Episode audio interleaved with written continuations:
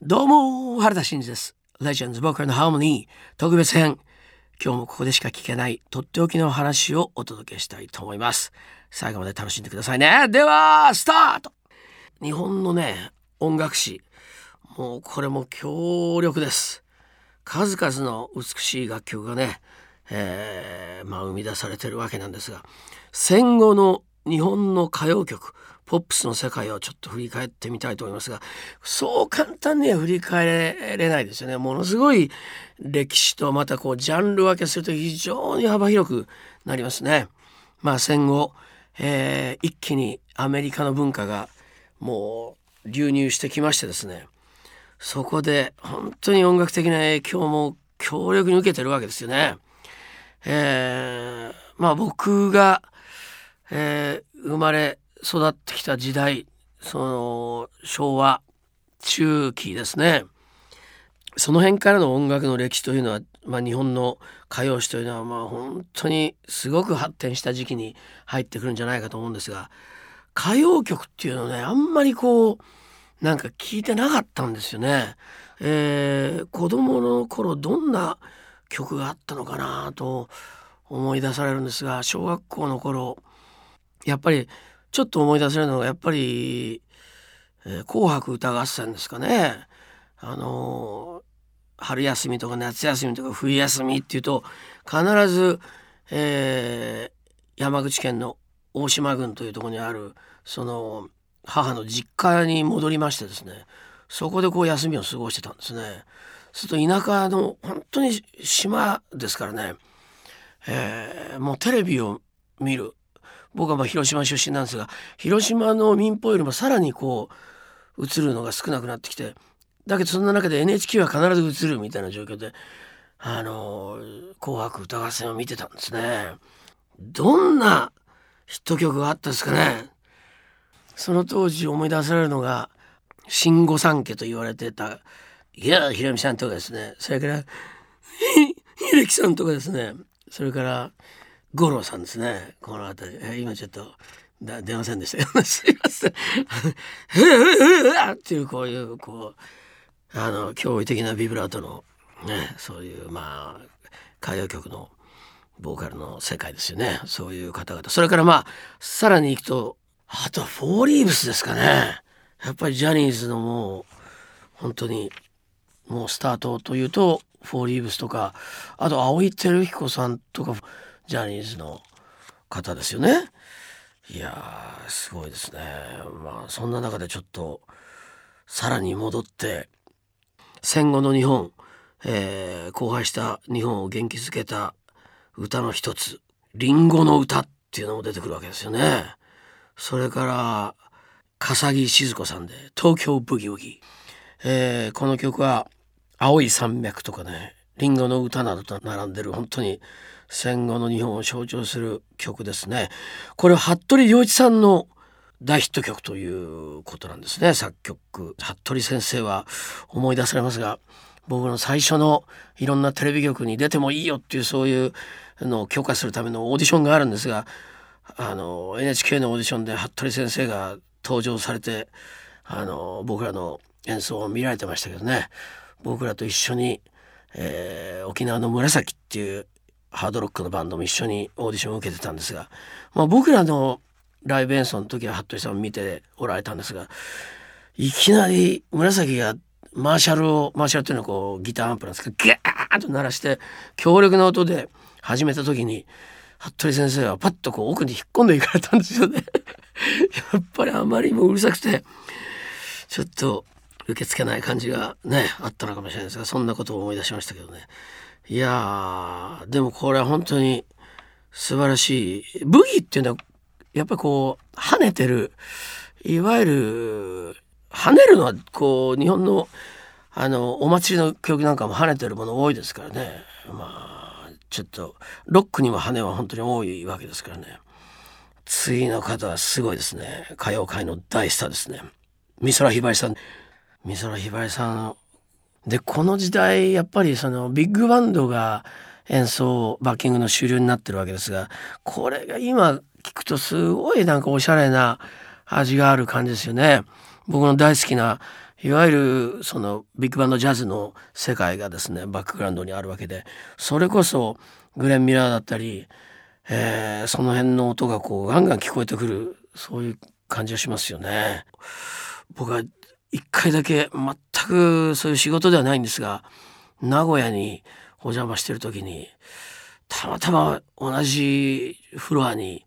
えー、そのホテルで泊まられてて僕は同じまあエレベーターでいきなりちょっとこう鉢合わせになったというか 僕がちょっとお邪魔したというかですねそういう機会がありましてあひばりさんだと思いましてですね。いやいやそんなことがありましたね。いやなかなか、えー、ちょっとすごい方ですね本当。さあ、えー、僕、まあ、ライブイベントで何度もこうエンディングの曲なんかで一緒に歌わせてもらったことありますしまあ皆さん、えー、当然ご存知な曲なんですが加藤和彦そして北山治。あの素晴らしい愛をもう一度もうね日本の本当にフォークのもう何て言うんでしょうかね名曲ですし、えー、殿堂入りするような楽曲じゃないかと思いますけどね。えー、この当時やっぱり戦後のアメリカンフォークの影響ボブ・ディランや、えー、PPM ピーター・ポーランド・マリーなどねそういう影響を受けて日本のフォークとして発展したわけなんですがいやそして1970年には、えー、吉田拓郎さんがデビューということですね。まあこの辺からまたちょっと、えー、激しいメッセージからだんだん、えー、少し柔らかいメッセージにと変化していくわけですね。そして73年にはかぐや姫の神田がグレープとかデビューするわけですね。いやいやいやもうすごい。でもこの辺の曲は僕はあのやっぱり知ってましたね。あのちょうどギターを弾き始めた中学生の頃なんですけどもあの歌本とかを買うとですねあの必ずやっぱフォークの楽曲が出てきてそこにあのコード譜が出てくるわけです。でギターの押さえ方とかがちゃんと載ってましてねちょっとこうつまびいてみたりするそういう時はあったと思いますね。まあ、えー、ハッピーエンドという名前ね、えー、知ってらっしゃる方本当に多いと思うんですが1969年から72年まで活動した日本語によるロックを確立したバンドということなんですね。もうメンバーは強力ですよ。えー、細野晴臣さん大竹栄一さんそして僕のデビューの頃のえー、楽曲の詩を作っていただきました松本隆さん、えー、松本さんドラムなんですよね。それからティーンズブルースのアレンジに入っていただきました。これ鈴木茂さんですね。えー、いやいや強力なメンバーですよね。今考えてみると、えー、そうですね。風を集めてこれはやっぱり代表曲なんでしょうねいやいやさあそしてその次の時代に入ってくると、えー、まあ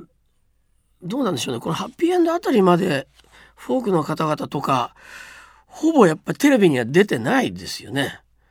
やっぱりラジオで広がっていったという感じなんでしょうかね。まあそこへ行くと今度はグループサウンズが出てくるわけですがこの辺りはテレビにも出てくるような状況に入ってくるんでしょうかね。まあ全てが全てそうではないかもしれませんが えー、ちょっと記憶を引っ張り出しながら「ザ・タイガース」あの沢田研二さんはそのソロになってから僕は何度かご一緒したことがあるんですが、まあ、ちょうど僕がデビューして「ザ・ベスト10」の頃ですけどもねえー、いやかっこいいですよね。なんかあのジュリー沢田研二さんのボーカルのなんかやっぱりカラーがすごくこうかっこいいんですよね。なんか、えー、ロックというかバンドサウンドにすごく合うというかですね。あのそういう意味で僕はすごく大好きでしたけども。やっぱり1966年のビートルズの来日公演以降エレキですね。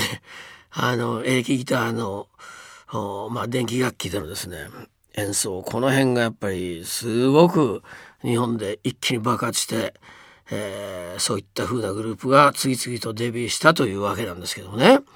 さあそしてあのー、一気にちょっと飛んでしまいますがまあいきなり今回ここに行きます。みんなが知ってるピンク・レディーなんですけどねピンク・レディーも僕は、えー、僕がテレビによく出た時期に、えー、割とご一緒したことがありましたね。テレビ番組もそうでしたけども、えー、月刊明星とかね表紙をご一緒してピンク・レディーのお二人の間に挟まれて僕は